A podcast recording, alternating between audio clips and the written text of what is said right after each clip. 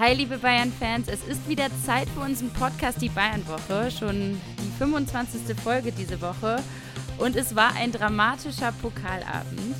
Also der Schock sitzt noch tief bei den Bayern. Äh, das war's mit dem Trippeltraum und das hat sich alles in den Schlussminuten entschieden, ähm, dass sie gegen Freiburg ja 1 zu 2 verloren haben. Kerry, du warst vor Ort. Ganz kurz erstmal, wie geht's dir und wie hast du es dort erlebt? Ja, mir geht's gut, danke, äh, Maureen. Ich hoffe, dir natürlich auch. Das Spiel gestern, also wir nehmen ja heute jetzt kurz nach dem Spiel schon auf. Das war ja schon ein langer Abend, muss man sagen. Also äh, wir hatten nicht damit gerechnet, eigentlich niemand, auch nach dem Spiel gegen Dortmund, dass sie dann zu Hause gegen Freiburg ausscheiden. Das ist schon ein ganz bitteres Ding, eine ganz bittere Pille. Äh, man hat sich jetzt von dem äh, Trippeltraum verabschiedet. Äh, eines ja, der doch wichtigen Saisonziele. Und ähm, aus meiner Sicht ein verdientes Aus, weil der SC Freiburg war zwar nicht die bessere oder stärkere Mannschaft, aber da hatte man ein Gefühl, dass da eine Einheit auf dem Platz steht, die füreinander kämpft und sich das nur die Glück dann auch eben erarbeitet. Und das konnte man von den Bayern an dem Abend wieder einmal nicht behaupten. Aber wenn wir jetzt mal noch mal ein bisschen das Spiel durchgehen, in der Anfangsphase sah es ja eigentlich gut aus. Dann direkt äh, der Führungstreffer mit Upamecano, das will man ja als Mannschaft, dass man früh in Führung geht und zeigt so, okay, wir, wir haben alles im Griff, wir wollen hier weiterkommen. Und dann auf einmal merkte man auch wieder, dass Freiburg aufkam und natürlich haben sie viel auch Offensivdruck gemacht. Aber warum können die Bayern da dann nicht gegenhalten? Ja, ein Spiegelbild der Saison, würde ich sagen. Tatsächlich ähm, haben wir das oft gehabt. Wir haben es auch oft in dem Podcast hier besprochen. Es ist nicht 90 Minuten diese absolute Konzentration, dieser absolute Fokus da. Man, man lässt da manchmal den Ball auch ein bisschen zu locker laufen, zu langsam. Man hat viel Ballbesitz, aber da kommt halt nichts bei rum. Am Ende wird es dann entschieden im letzten Drittel und da kommt einfach zu wenig. Natürlich, äh, da, da hängt auch das Stürmerproblem dran, da reden wir auch nochmal drüber, ähm, dass man einfach Robert Lewandowski dann doch nicht gut genug ersetzt hat, auch wenn es Choupo-Moting sehr stark macht. Aber es fehlt diese letzte Zielstrebigkeit, diese letzte Konsequenz. Und man hat so das Gefühl, auch gestern wieder gehabt gegen Freiburg, also am, am äh, Dienstagabend, das Gefühl gehabt, dass die Gegner da mit ja, voller Kraft einfach spielen und die Bayern nur mit halber Kraft. Und äh, gegen Dortmund hat es funktioniert, weil Dortmund auch ehrlicherweise mitgeholfen hat. Die haben sich auch in die Hose gemacht, muss man ganz klar sagen. Vor allem äh, nach dem Gegentreffer von Kobel, da hat man das Gefühl gehabt, äh, ja, Dortmund, die lassen die Köpfe hängen. Freiburg hingegen erholt sich von so einem Rückschlag. Die sind in den Rückstand gegangen, ähm, auch zu Unrecht. Das Tor von Upamecano, äh, er macht das zwar stark, aber er stützt sich halt auf. Das darf aus meiner Sicht nicht zählen. Frag mich auch, äh, warum der Video Assistant Referee da nicht irgendwie äh, eingegriffen hat. Aber die sind trotzdem standhaft geblieben. Die haben weiter nach vorne gespielt, die haben ihre Akzente gesetzt. Ähm, trotzdem auch defensiv immer sehr klug, äh, auch verschoben, äh, engmaschig verteidigt und das hat es den Bayern schwer gemacht. Aber es war ja nicht ein Übergegner und es war jetzt auch nicht das erste Mal, dass die Bayern sich dann wirklich so äh, präsentiert haben als Gruppe, als Mannschaft. Und äh, die Worte von Josua Kimmich nach dem Spiel, die lassen tief blicken. Da hören wir doch mal rein. Am Ende des Tages äh, kotzt mich das einfach brutal an. Äh, je mehr Titel wir verspielen, jetzt haben wir wieder einen, äh, den wir verspielt haben, den wir in dieser Saison nicht gewinnen, scheiden aus, obwohl es meiner Ansicht nach nicht nötig gewesen wäre, heute auszuscheiden. Natürlich war das jetzt nicht unser bestes Spiel, trotzdem haben wir es kontrolliert, äh, waren die deutlich bessere Mannschaft, hatten die deutlich besseren Chancen. Ich glaube, Freiburg hatte gar nichts, wenn ich mich richtig erinnere. Klar, den Fernschuss und äh, dann in der 95. einen Elfmeter. Ähm, ja, wie man das reinkommt, äh, reinbekommt, ist natürlich ähm, schwierig zu sagen. Am Ende des Tages äh, scheint es uns nicht unbedingt zu motivieren, äh, wenn wir Titel verspielen. Ja, Kimmich hat da noch sehr ruhig gesprochen. Ein paar Minuten zuvor, ich war ja im Kabinentrakt, weil wir auch die Interviews hatten ähm, mit Kamera logischerweise und dann direkt auch bei den Katakomben standen. Joshua Kimmich, der war einer der ersten Spieler nach Leroy Sané, der eine Flasche äh, in den Kabinentrakt geworfen hat, ähm, der da eben durchgelaufen ist, hat geschrien, so eine Scheiße, Mann. Was eine Scheiße. Und ähm, hat sich mega aufgeregt. Oliver Kahn lief dann hinterher mit äh, ja, geknicktem Blick. Auch Jamal Musiala, der Unglücksrabe, der den Elfmeter dann mit äh, der Hand verschuldet hat, ähm, der wurde dann auch noch von seinen Mitspielern aufgemuntert. Aber ja, natürlich die meisten Spieler ähm, extrem niedergeschlagen. Kimmich am meisten. Und ähm, ja, er hat da wieder mal den Mahner gemacht, weil das war auch nicht das erste Mal, dass er an diese Mentalität wieder appelliert hat, an die, an die Mitspieler, dass die sich eben ja den, den Allerwertesten da auch mal mehr aufreißen und und äh, mit mehr Leidenschaft, mehr Emotionen und mehr Gier zu Werke gehen müssen. Ja, nicht nur Josua Kimmich hat sich geäußert, sondern auch Thomas Müller und der hatte die gleiche Meinung. Ja, Sie haben es schon gut zusammengefasst. Also bitter, bitter trifft es schon und bitter ist, äh, fühlt sich nicht gut an, sagen wir mal so. Ähm, es ist eine gewisse Leere da, weil wir natürlich jetzt in dem Wettbewerb ausgeschieden sind. Wir haben keine Möglichkeit mehr zu reparieren in dieser Saison. Es war ein großes Ziel von uns äh, im DFB-Pokal endlich, endlich mal wieder Richtung Finale zu kommen. Das muss man ganz klar sagen. Die Enttäuschung ist riesengroß.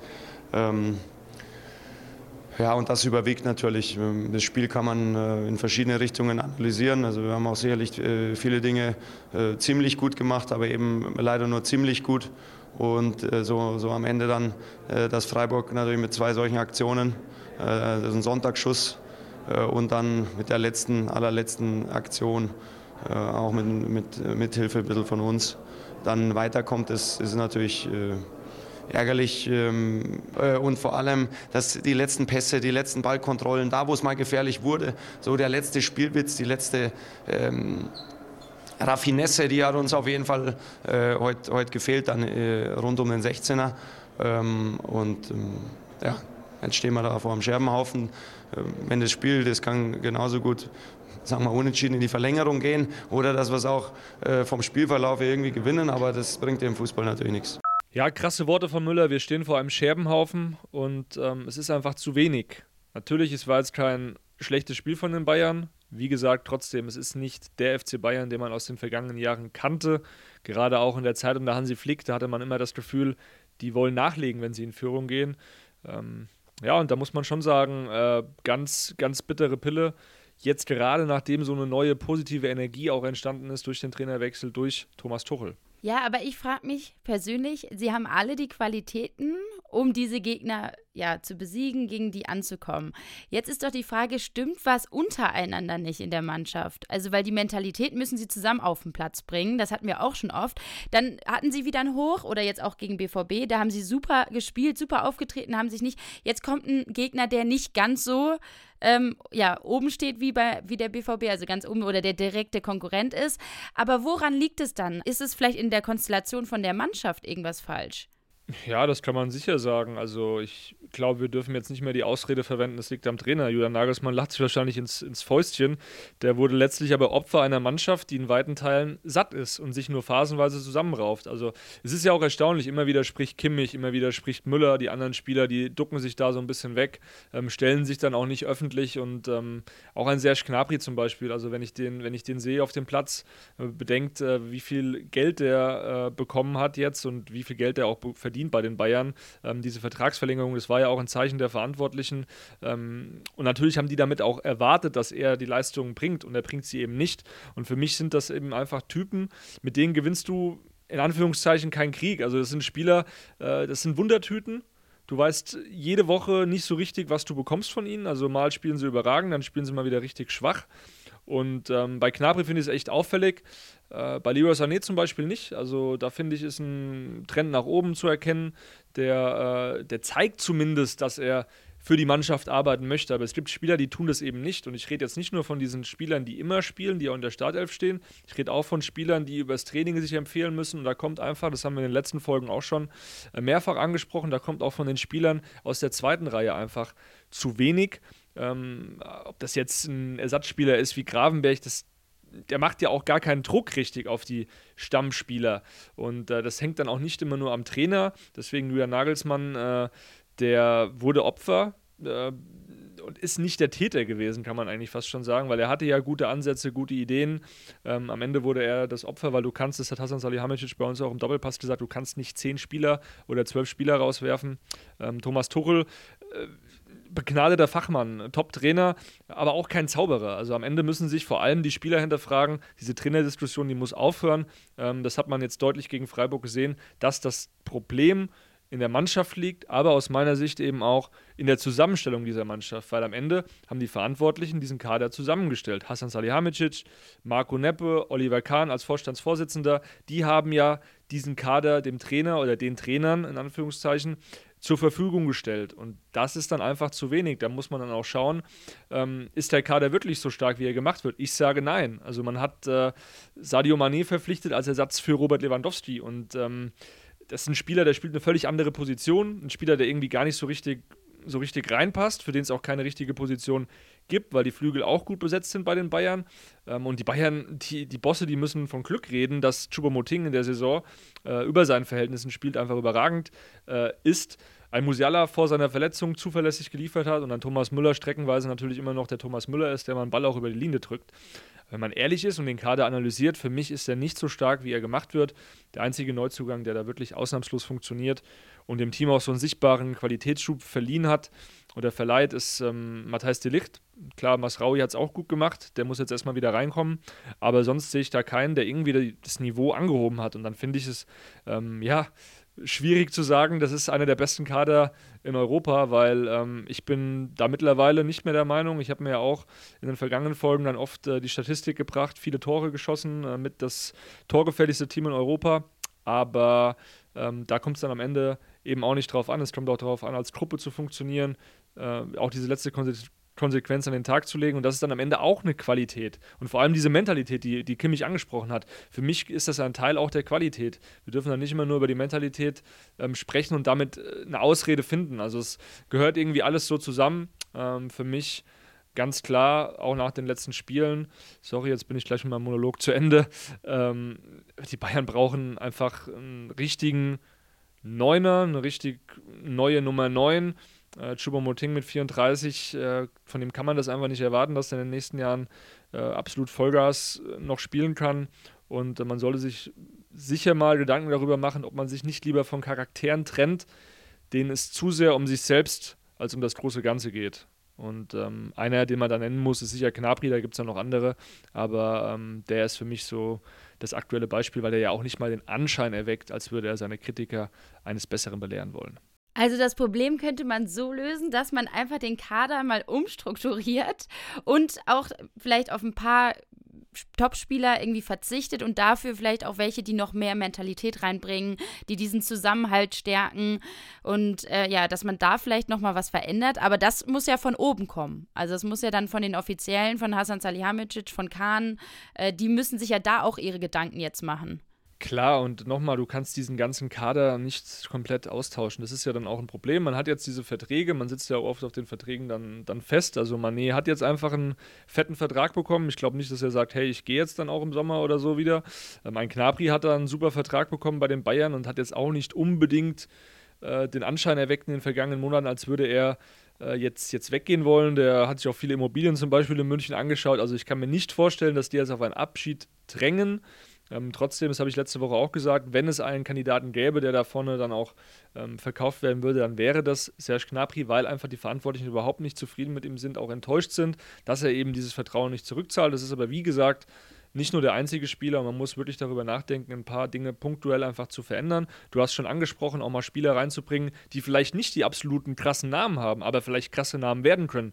Ich erinnere mich da an den Einsatz von Arjon Ibrahimovic, Jugendspieler, der ähm, gegen Bochum, der kam rein für 20 Minuten. Du hast gesehen, das war einfach, ja, das war ein Bär. Der hatte einfach Lust, was zu, was zu bewegen. Ähm, der hat sich in jeden Zweikampf gehauen, der hat äh, geackert und gerackert.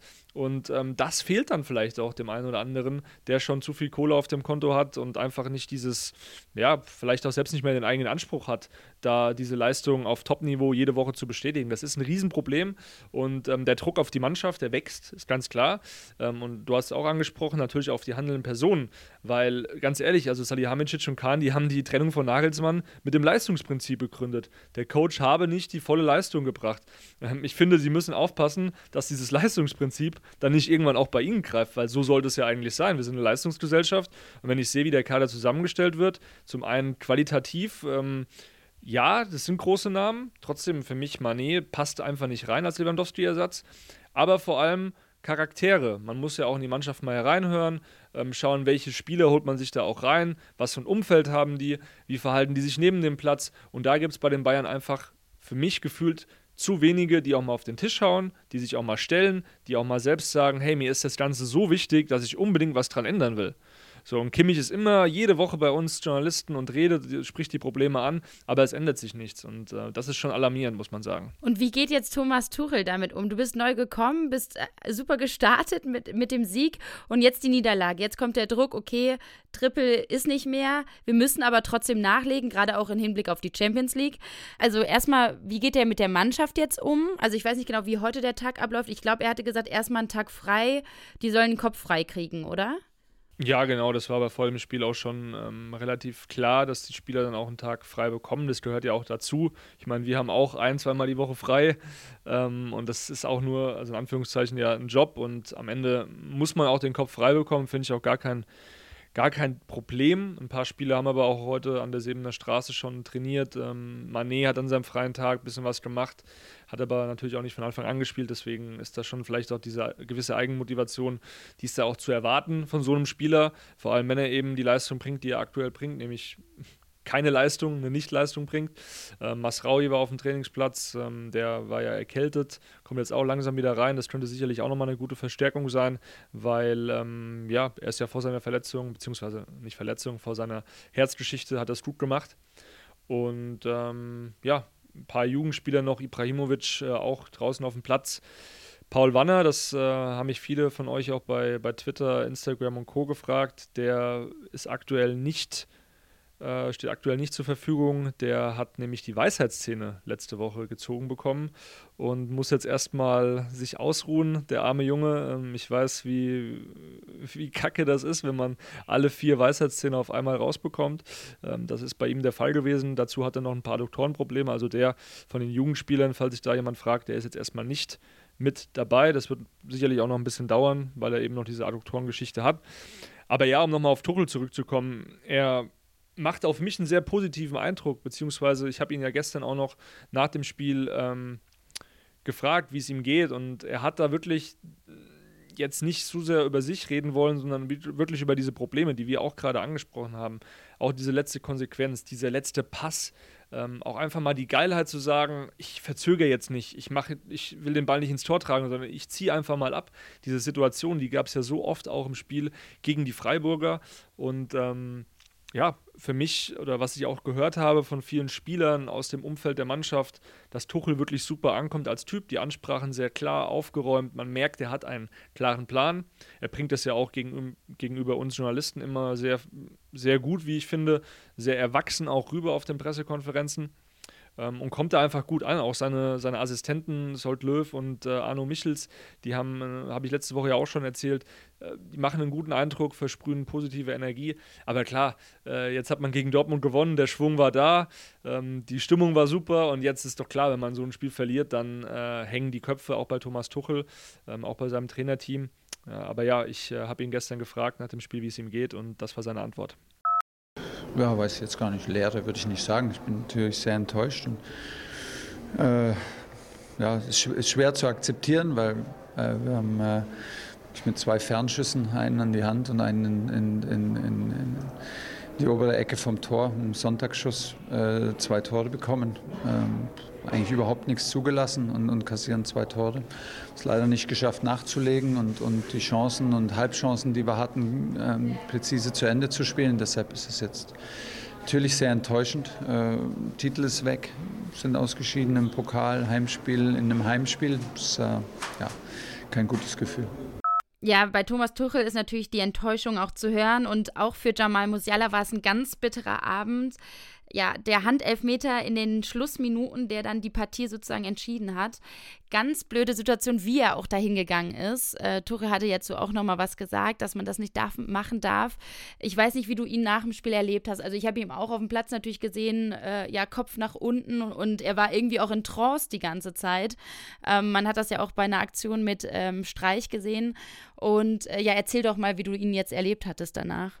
Ja, ich hatte es ja schon kurz äh, angedeutet. Er wurde dann auch aufgemuntert von, von Mitspielern. Alfonso Davis natürlich sein, sein bester Kumpel, mit dem er privat auch, auch viel äh, macht und sich gut versteht. Er war direkt bei ihm.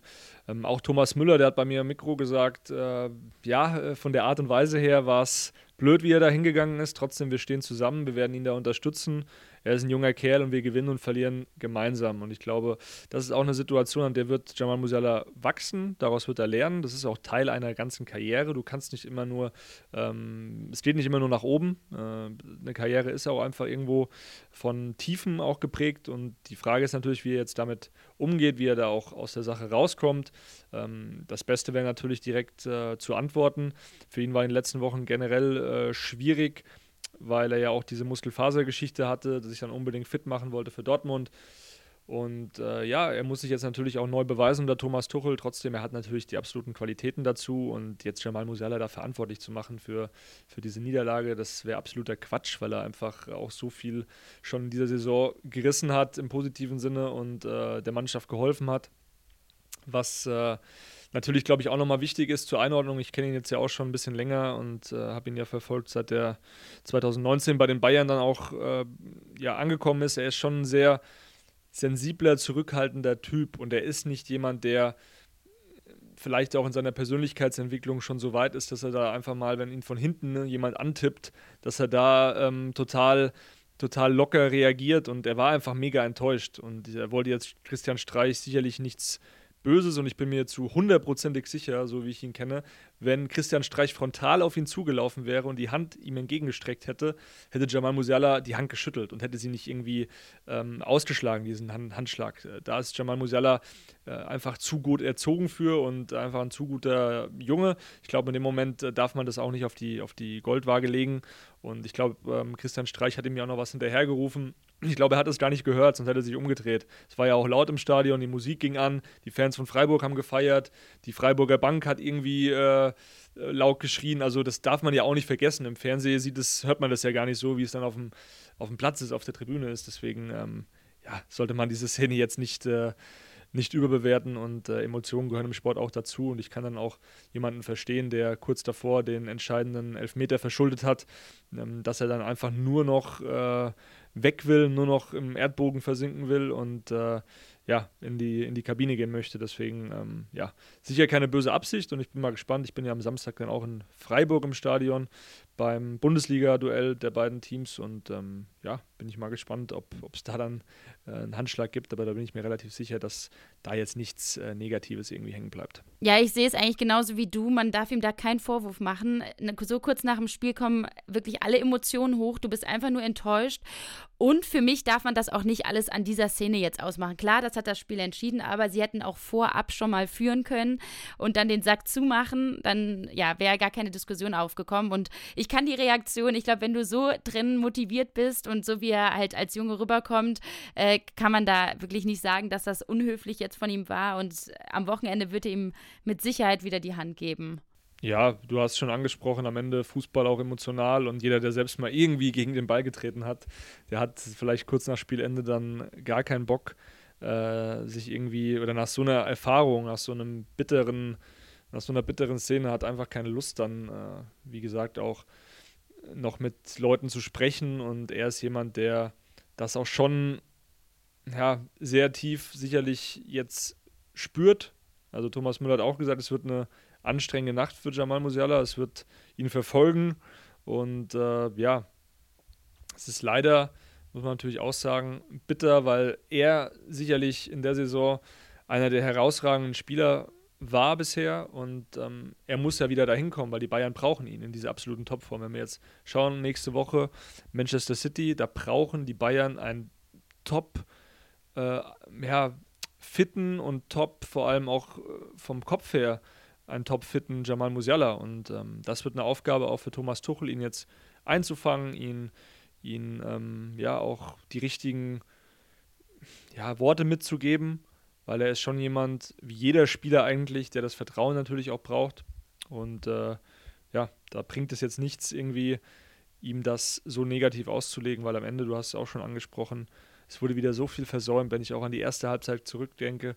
Die einzige gefährliche Chance, die ich mir jetzt mal abgesehen auf das Tor notiert habe, war dieser Flachschuss von Leo Sané in der zwölften Minute, der knapp am, am Tor vorbeiging. Sonst war halt einfach gar nichts. Und das, ist, das reicht am Ende dann auch nicht. Wenn du nur mit Halbgas spielst gegen so eine Mannschaft wie der SC Freiburg, wo man weiß, dass die eklig sein können, dass die auch Qualität haben, Ähm, wenn, wenn, du so in ein Spiel gehst, sorry, das, da brauchst du dich am Ende auch nicht zu wundern. Dass die, die Bayern haben ihre Quittung bekommen, ganz klar. Und äh, es ist ja nicht das erste Mal. Wir haben das schon angesprochen, zehn äh, sieglose Spiele in der Bundesliga. Das haben wir schon so häufig auch hier im Podcast gehabt.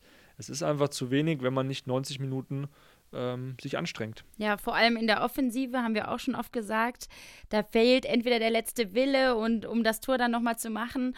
Und auch Hassan Salihamidzic hat sich dazu geäußert, äh, dass vielleicht im Sommer noch ein neuer Stürmer kommen muss.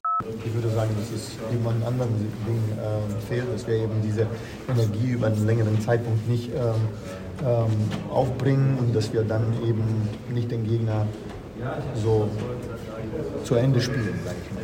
Und dann äh, fehlt der letzte Pass, aber wir haben Leute, die äh, sehr gut äh, Tore machen können. Wir werden uns natürlich hinsetzen und schauen, was wir im äh, Transfermarkt dann machen. Ja, die Andeutung von Bratze war auf jeden Fall da. Wie bewertest du das, Kerry? Ja, wir hatten es letzte Woche ja schon auch besprochen im Podcast. Da warst du nicht mit dabei, hattest ja Geburtstag, hast äh, schön gefeiert. Wir hatten tatsächlich ähm, da auch schon die Info, dass eben die Bosse schauen auf dem Transfermarkt, beziehungsweise intensiver schauen, als es noch in den vergangenen Monaten der Fall war. Und hat sich ja dafür entschieden, mit Choupo-Moting zu verlängern. Auch die völlig richtige Entscheidung aus meiner Sicht. Trotzdem, man hat da jetzt schon dieses Umdenken. Also nicht nur Choupo-Moting, nicht nur Tell. Bei Tell muss man immer eh schauen, wird er vielleicht sogar verliehen, um mehr Spielpraxis zu bekommen. Aber die Bosse wollen was machen. Und sie schauen sich intensiver um. Es gibt Kandidaten. Den konkreten, das hatte ich letzte Woche auch schon gesagt, den gibt es nicht. Aber nach unseren Infos ist es schon so, dass Randall Kolumuani von Eintracht Frankfurt unbedingt, wenn sich die Möglichkeit ergibt, zu den Bayern möchte. Hatten wir auch bei uns schon zu Beginn der Woche berichtet.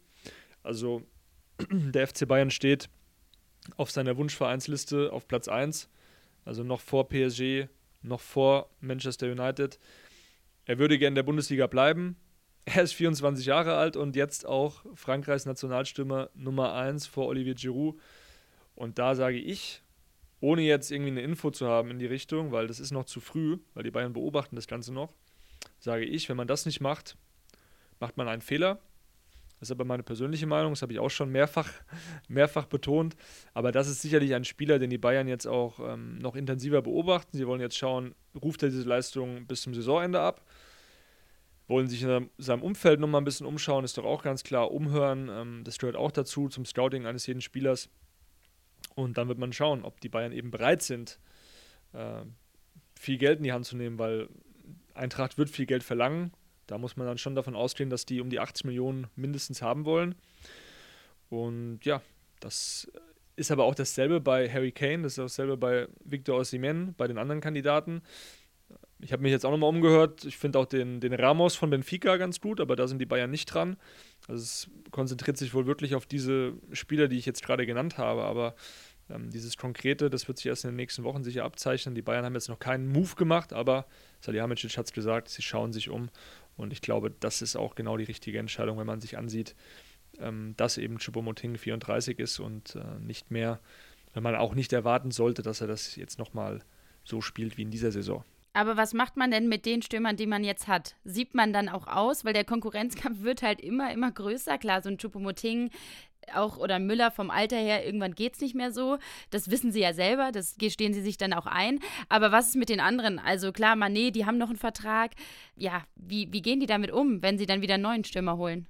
Ja klar, also die Bayern müssten schon auch ein bisschen was abgeben und man muss natürlich auch schauen, holt man einen Cancelo fest. Das wäre auch nochmal ein finanzieller hoher Aufwand. Wie gesagt, es deutet nicht viel darauf hin, auch wenn, wenn Tuchel sagt, er liebt Cancelo. Äh, die 70 Millionen will Bayern nicht zahlen, aber klar, du musst auch ein bisschen Geld einnehmen. Äh, die Bayern haben letztes Jahr schon sehr viel Geld ausgegeben und äh, wenn man sich die Transferausgabenbilanz anschaut von Salihamidzic, also der ist jetzt auch, hat schon einiges reingebuttert um die 200 Millionen Transfer minus. Also die müssen jetzt auch schauen, dass sie da Spieler gut verkaufen. Im letzten Sommer war das ja auch der Fall. Da ist, hat man sich von äh, sage ich mal in Anführungszeichen, Altlasten getrennt, viele Spieler für sehr gutes Geld abgegeben. Da muss man Salihamidzic auch zu Recht absolut loben. Aber klar, man hat jetzt gemerkt in der Saison, der Kader passt so nicht zusammen. Der Kader ist jetzt nicht komplett kaputt, aber es ist einfach auch nicht der Kader, ähm, für den er gehalten wird in der Öffentlichkeit. Ähm, darüber haben wir ja ausführlich zu Beginn jetzt der Folge gesprochen.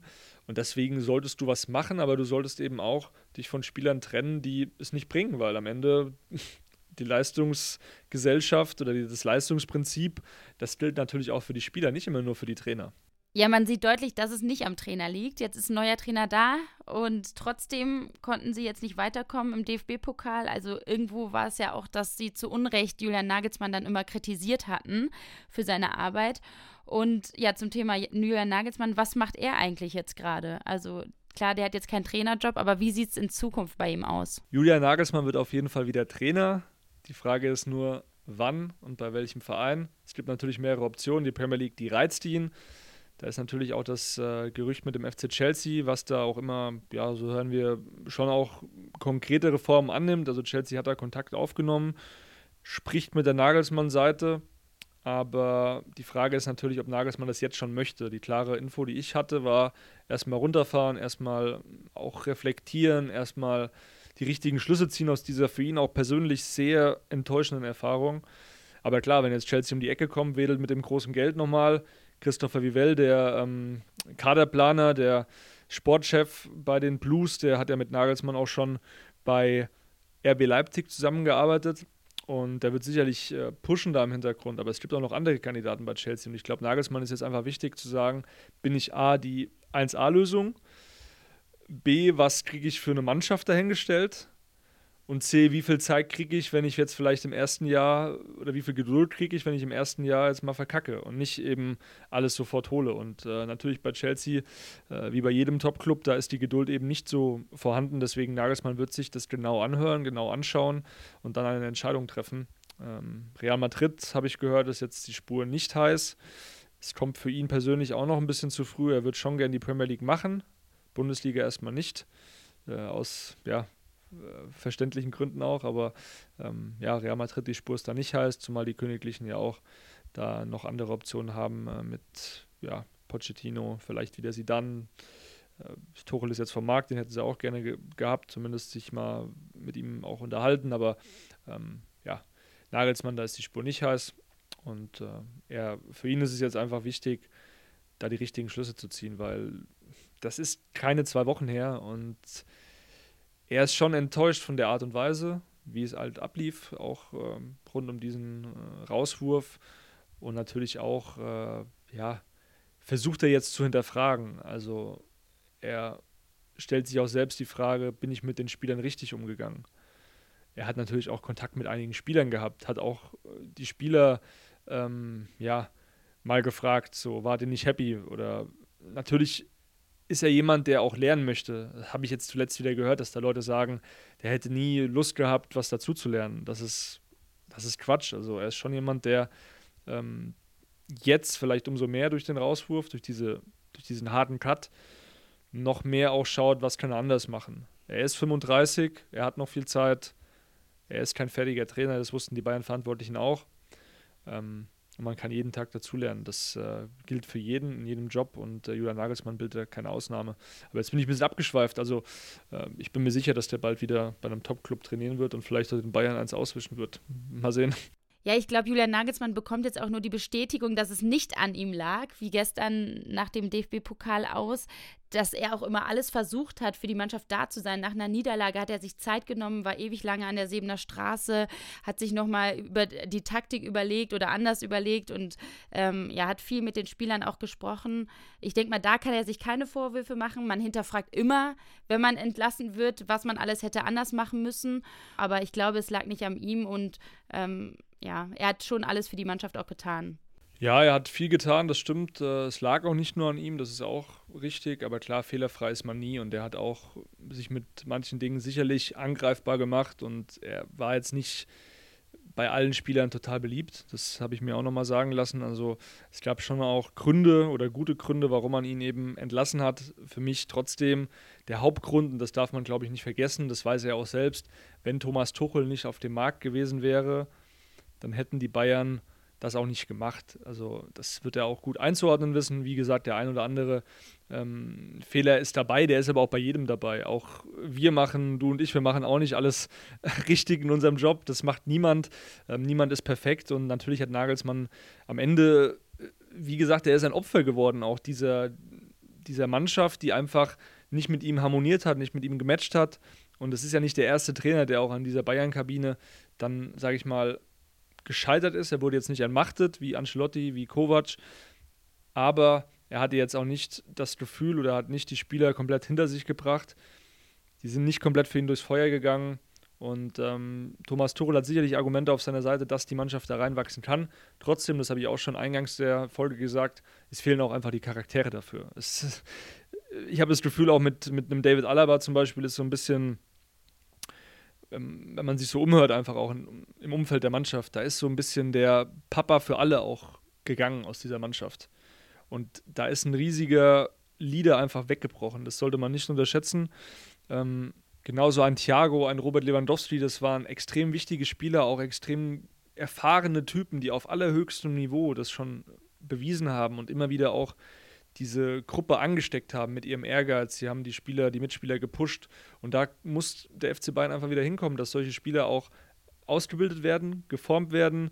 Vielleicht auch manche Spieler dann selbst mal irgendwann auf den Trichter kommen, hey, ich muss jetzt mal langsam zu Potte kommen. Das sind einfach so Punkte, die ähm, ja an denen die Mannschaft natürlich, an denen die einzelnen Spieler, aber natürlich auch die Verantwortlichen mit klaren Ansagen, mit klaren Regeln auch ähm, arbeiten müssen. Und äh, Thomas Tuchel, das finde ich auch gut, der hat jetzt diesen Strafenkatalog äh, ja so ein bisschen kleiner geredet. Also Nagelsmann hat ihn ja eingeführt. Tuchel sagt, es ist für mich, für ihn kein Thema. Er setzt voraus, dass die Spieler sich daran halten, dass die Spieler professionell sind, dass die Spieler ja einfach den FC Bayern ernst nehmen, das, was sie auf, dem, auf, dem, auf der Brust tragen, das Wappen, dass sie sich dessen bewusst sind. Ich habe manchmal das Gefühl bei dem einen oder anderen Spieler, dass das nicht der Fall ist. Und ich glaube, da wird Tuchel mit seiner natürlichen Autorität, die er hat, weil er ist jemand, wenn er in die Kabine kommt, ich glaube, dann ist jeder ruhig. Ähm, er ist jemand, der das schon auch bewirken kann. Nagelsmann ist vielleicht daran kaputt gegangen, sage ich mal, oder ist daran ähm, kaputt gegangen, ist die falsche, falsche Formulierung, aber so ein bisschen er ist vielleicht so ein bisschen daran gescheitert, dass er diese Spieler nicht so in diese Spur eben bringen konnte weil er ist eben auch noch jung und dann ist da, keine Ahnung, Manuel Neuer, der so alt ist wie er, mit dem legt er sich an. Ähm, der ist nicht zufrieden, dann Ärger mit dem Torwarttrainer, dann noch äh, im Jahr davor Lewandowski, der jetzt natürlich auch wieder betont hat, dass er nicht wegen Nagelsmann gegangen ist, aber es gab schon auch Probleme zwischen den beiden. Es gab die eine oder andere Auseinandersetzung auf dem Trainingsplatz. Lewandowski hat das Training äh, unzufrieden abgebrochen und das würde, glaube ich, jetzt ein Lewandowski oder ein anderer Spieler unter Tuchel eben nicht machen. Und ähm, ja, Nagelsmann kann da einem leid tun. Wie gesagt, äh, er wird da die richtigen Schlüsse aus, aus dieser Erfahrung ziehen, da bin ich mir hundertprozentig sicher.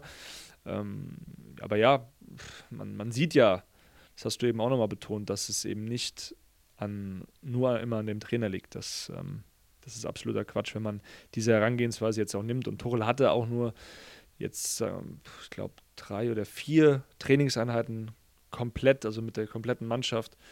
Und ähm, ja, da sieht man halt einfach, dass äh, er jetzt so ein bisschen die Suppe auch auslöffeln muss, die jetzt nicht Nagelsmann ihm eingebrockt hat, weil ich bin der Meinung, dass die Verantwortlichen eben äh, zuständig sind oder hauptverantwortlich waren ähm, für die Zusammenstellung dieses Kaders. Nagelsmann hatte seine Wünsche, aber am Ende, wie gesagt, ähm, ja, müssen sich auch die Verantwortlichen hinterfragen und der Druck auf Salihamidzic und auch auf Oliver Kahn, der nimmt definitiv zu. Ja, und es bleibt jetzt aber auch nicht viel Zeit daran festzuhalten an der Niederlage, sondern es geht Schlag auf Schlag weiter. Wieder am Samstag gegen Freiburg. Da kann man direkt mal wieder eine Reaktion zeigen und äh, ja, mit breiter Brust auftreten, was die Freiburger jetzt machen werden. Ich glaube, die wissen, die haben nichts zu verlieren. Die wissen, da geht immer was bei den Bayern. Ja, wie stellt jetzt Thomas Tuchel vielleicht die Mannschaft ein? Wie wird der das angehen, das Spiel? Ja, super schwierig natürlich, die Spieler jetzt auch aufzurichten. Der freie Tag ist, glaube ich, genau richtig, um auch mal ein bisschen die Köpfe frei zu bekommen. Schönes Wetter in München auch. Die Spieler können mal eine Runde vielleicht spazieren gehen, auch sich Zeit für die Familien nehmen. Das ist schon gut. Und danach geht es dann eben weiter direkt. Äh, du hast schon angesprochen, viel Osterstimmung wird da nicht aufkommen, weil äh, Samstag in Freiburg, das wird ein ganz unangenehmes, ekliges Spiel. Ähm, die Fans werden da sein, die Fans werden auch provozieren. Äh, die Bayern sind aber auch eine Mannschaft oder der Club ist ja generell dafür bekannt, da zu sein, wenn es drauf ankommt. Aktuell ist es nicht der Fall, ja. Aber wir wissen es, einfach nicht. Ne? Also auch tippen ist so schwierig immer mit dir im Podcast, weil ich habe das Gefühl, so, ja, du kannst einfach nicht tippen auf diese Mannschaft, weil es eine Wundertüte ist. Kann auch sein, dass die Freiburg jetzt auswärts 4-0 wegklatschen oder dass sie in Freiburg verlieren und dann Man City auf einmal auswärts äh, abschießen. Also da ist alles möglich in die eine oder andere Richtung, weil die Qualitäten ja zum Teil schon auch vorhanden sind, die rein fußballerischen Qualitäten. Trotzdem, am Ende muss dann eine Mannschaft auf dem Platz stehen, ja, die zusammenpasst. Und ich sehe das aktuell nicht. Deswegen ähm, glaube ich schon, dass es eine enge, enge Partie wird und ähm, dass die Bayern da natürlich auch weiter aufpassen müssen, weil Dortmund wird auch gesehen haben, dass äh, die Bayern jetzt keine Übermacht sind, nur weil da Thomas Tuchel in der Coaching-Zone äh, steht. Also ich glaube schon, dass es noch ein richtig spannender Titelkampf wird. Und natürlich auch schwierig das Ganze personell sich ja so ein bisschen zurechtzulegen, jetzt mit dem Spiel am Dienstag schon in Manchester. Man muss am Montag natürlich auch noch, ähm, oder Dienstagmorgen spätestens reist man dahin, wahrscheinlich schon am Montagabend. Also äh, ja, das äh, wird ein heißer Tanz und äh, schwer für Thomas Tuchel da auch äh, die richtigen Entscheidungen zu treffen. Ähm, ja, vom Gefühl her würde ich tatsächlich äh, schauen, dass ich jetzt wieder Spieler wie Choupo-Moting wie Musiala in die Spur bringen. Also, dass die sich ein Erfolgserlebnis holen in Freiburg, weil die brauchst du wirklich. Auch Choupo-Moting, das ist ein Spieler, der lebt von extremer Mentalität, von extremer der muss in einen Flow kommen und aktuell ist das eben nicht, auch durch seine Verletzungsprobleme, die er hatte mit dem Rücken. Er muss jetzt wieder in diesen Flow kommen und äh, sich das Selbstvertrauen holen, die Tore machen weil das wird äh, ein sehr wichtiger Bestandteil werden der Mannschaft dann auch gegen Manchester City. Ich könnte mir auch vorstellen, dass ein Thomas Müller nochmal eine Ansprache hält in der Kabine und sagt, so Jungs, jetzt, wir reißen uns zusammen ähm, gegen Freiburg, wir zeigen es denen nochmal. Also ich glaube schon, dass du da schon einzelne Charaktere hast, aber trotzdem muss ja das Mannschaftsgefüge stimmen und das wird eine riesen Herausforderung für Tuchel, denn am Dienstag, du hast auch schon angesprochen, das Champions League-Spiel gegen Manchester City. Ja, was ist, wenn du da dann nicht weiterkommst? Der Druck steigt. Also es wird ja nicht, nicht besser in dem Sinne. Ja, am Ende ist es ein komplett neuer Wettbewerb, eine komplett neue Chance und paradoxerweise habe ich da gar kein so schlechtes Gefühl, dass das äh, in Manchester sogar, ja, zumindest ein Unentschieden werden kann oder dass man sich eine gute Ausgangslage für das Rückspiel verschafft. Weil, ähm, ja, die Mannschaft, das haben wir auch gegen PSG gesehen, sie ist ja fähig, eine gute Mentalität zu zeigen sie ist ja auch fähig, mal zu funktionieren als Mannschaft. Nur ich sage, so der Kader insgesamt, der ist einfach, ja, der wird zu gut gemacht. Der ist nicht so stark, wie er gemacht wird. Aber natürlich hat man gewisse Spieler, die, wenn sie auf 100% gelangen, schon den Unterschied machen können. Ein Sané, ein Musiala, ja, vorne vor allem natürlich, aber auch in der, in der Defensive, auch im Mittelfeld. Ein, Joshua Kimmich, klar, der, der spielt seinen Stiefel in der Regel herunter, aber ein Leon Goretzka, gegen PSG ein überragendes Spiel gemacht. Jetzt gegen Freiburg äh, war der völlig neben der Spur, unerklärlicherweise. Man hat so viele verschiedene Außenverteidiger, so gute Innenverteidiger. Lukas Hernandez ist noch gar nicht zurück und trotzdem, Delicht, Upamecano, das funktioniert ja schon, das muss man ja sagen. Trotzdem, man muss als Gruppe einfach diese Emotionalität, die Kimmich angesprochen hat, man muss diese Emotionalität reinbekommen, diese Wucht, diese Gier und vor allem diese Einstellung nach einem Führungstor auch mal nachzulegen und nicht irgendwie den Ball ins Tor tragen zu wollen. Die Bayern dürfen nicht in Schönheit sterben, müssen ihre Chancen nutzen, vor allem gegen Man City. Da werden sie nicht so viele bekommen. Aber ja, ich traue denen alles zu. Deswegen Prognose, ein Tipp, wenn ich du wollte gerade fragen, du wolltest eigentlich nicht tippen, aber erstmal, was ist dein Tipp für Samstag? Einen Tipp müssen wir schon abgeben. Ja, ich glaube tatsächlich, dass die Bayern äh, 2 zu 2 spielen, unentschieden in Freiburg. Freiburg nimmt den Flow mit. Bayern, ja, hat schon auch die Gedanken ein bisschen auf Man City und äh, ist noch nicht verkehrt. Dann äh, kommt Dortmund vielleicht wieder ran, dann wird es nochmal ein sehr, aus neutraler Sicht finde ich das auch immer geil, wenn das bis zum Ende, wirklich bis zum letzten Spieltag offen bleibt. Ich hätte nichts dagegen, dass man sich da gegenseitig pusht, Bayern versus Dortmund und äh, dass wir einen spannenden Meisterkampf haben, das, das wünsche ich mir, das fände ich cool. Und ja, Man City, sage ich auch unentschieden, 1-1, kann ich mir gut vorstellen. Also zwei Unentschieden und dann äh, hat man trotzdem ein gutes Gefühl kommt in die Bundesliga wieder gut rein. Kommende Woche dann äh, hat man Hoffenheim zu Hause. Dann City wieder zu Hause. Mainz auswärts, glaube ich. Also es sind schon Spiele, die jetzt extrem wichtig sind. Ich will jetzt nicht wieder sagen Wochen der Wahrheit, aber es ist, es ist halt so. Aber äh, Maureen, was tippst du? Ja, gegen Manchester City würde ich auch einen Unschieden, also sage ich ein 2-2. Gegen Freiburg glaube ich, dass sie 2-1 gewinnen. Dass sie am Ende dann das Tor machen. Ich glaube, es geht genau andersrum aus als jetzt. Trotz Reaktion. Ja, trotz Reaktion und die Bayern werden schon auf Angriff sein. Also die geben da schon Vollgas. Aber trotzdem muss alles stimmen, weil Freiburg hat nichts zu verlieren. Ja, die spielen zu Hause, spielen vor ihren Fans. Ähm, die Bayern haben sich letztes, die letzten Jahre immer auch ein bisschen schwerer dort getan. Haben zwar auch dann oft gewonnen, aber ähm, ja, ich freue mich auf ein cooles Fußballwochenende. Ähm, Ostern mal anders, aber das kennen wir ja alle, dass Feiertag und Wochenende für uns vor allem Reporter immer schwierig ist, aber ich freue mich wirklich drauf, auch äh, in Freiburg dann mal wieder im Stadion zu sein. Und äh, ja, dann geht es auch für mich nächste Woche zusammen mit dem Kollegen Felix Fischer nach Manchester.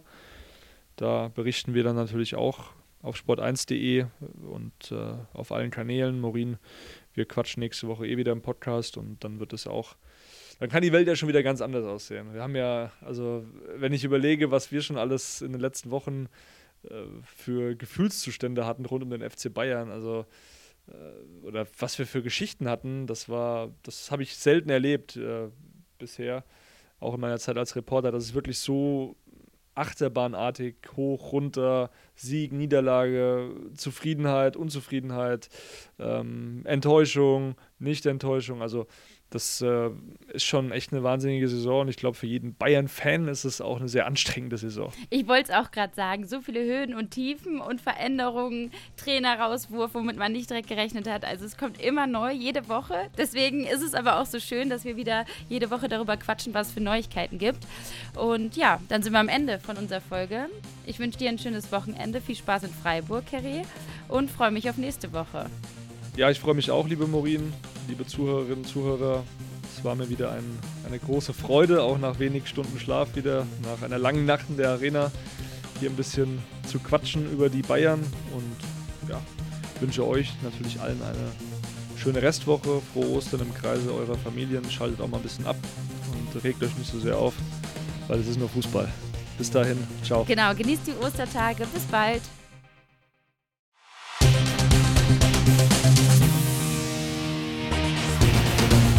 Bye.